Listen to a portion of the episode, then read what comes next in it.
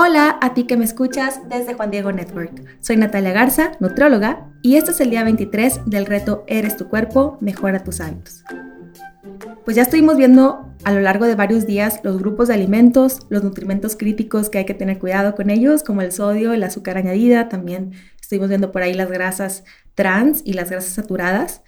Y también estuvimos platicando un poquito ahí de los alimentos ultraprocesados, el tratar de leer los ingredientes en los productos, las etiquetas. Y pues bueno, es un mundo de información, pero vale la pena estar escuchando este tipo de información para poder aplicarla y mejorar los hábitos de alimentación.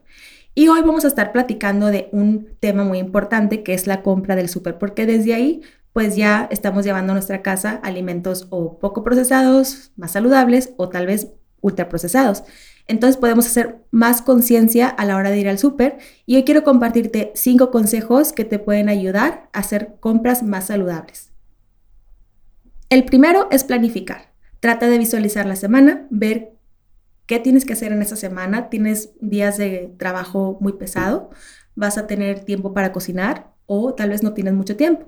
Si eres de las personas que no tienen mucho tiempo, puedes hacer como un plan y tratar de cocinar en un día varios, varios platillos para la semana y los puedes congelar. De esta manera nada más, pues el día de, que vas a ir a la oficina o al trabajo lo descongelas y ya tienes armado tu platillo saludable, balanceado y completo con las características que hemos ido mencionando en estos días pasados.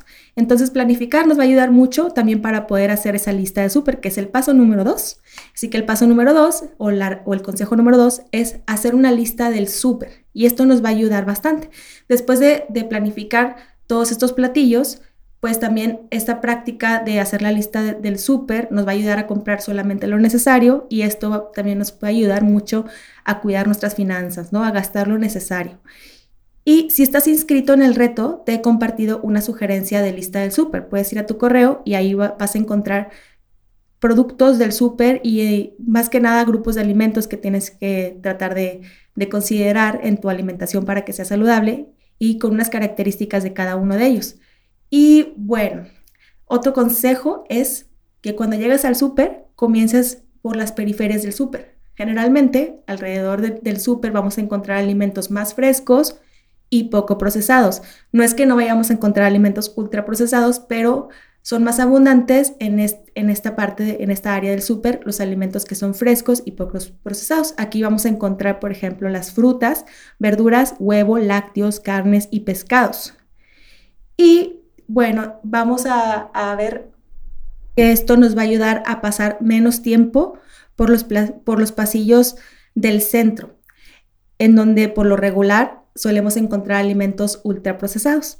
Entonces así dedicas más el tiempo, vas más ordenado con tu tiempo, con tu lista del súper, vas por, por las frutas, las verduras. Trata de que las frutas y las verduras pues también sean variadas, que no siempre compres las mismas para que tu nutrición sea más completa. Y ya después de que pasaste por todos esos productos, pues ya ir a la parte del, centro hará que pases menos tiempo, que vayas más como directo a lo que estás buscando, pero también no te limites con, la lista de alimentos este, que ya hiciste o, o tampoco debes de, pasar tan poco tiempo en esos pasillos porque puedes de repente conocer nuevos productos con los temas de ayer que estuvimos viendo la lectura de etiquetas, pues de repente puedes decir, ah, mira, no sabía que existía este producto y pues ya puedes empezar a practicar también la lectura de etiquetas.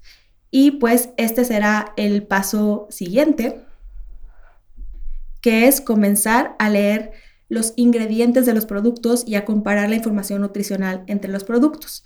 Entonces, una práctica muy buena es que, por ejemplo, si vas a estar comprando un yogurt, puedas tomar dos marcas distintas, puedas observar sus ingredientes con las características que has escuchado en los episodios pasados y también puedes comparar la información nutrimental, la, tablita nutrimental, para que puedas hacer una mejor elección.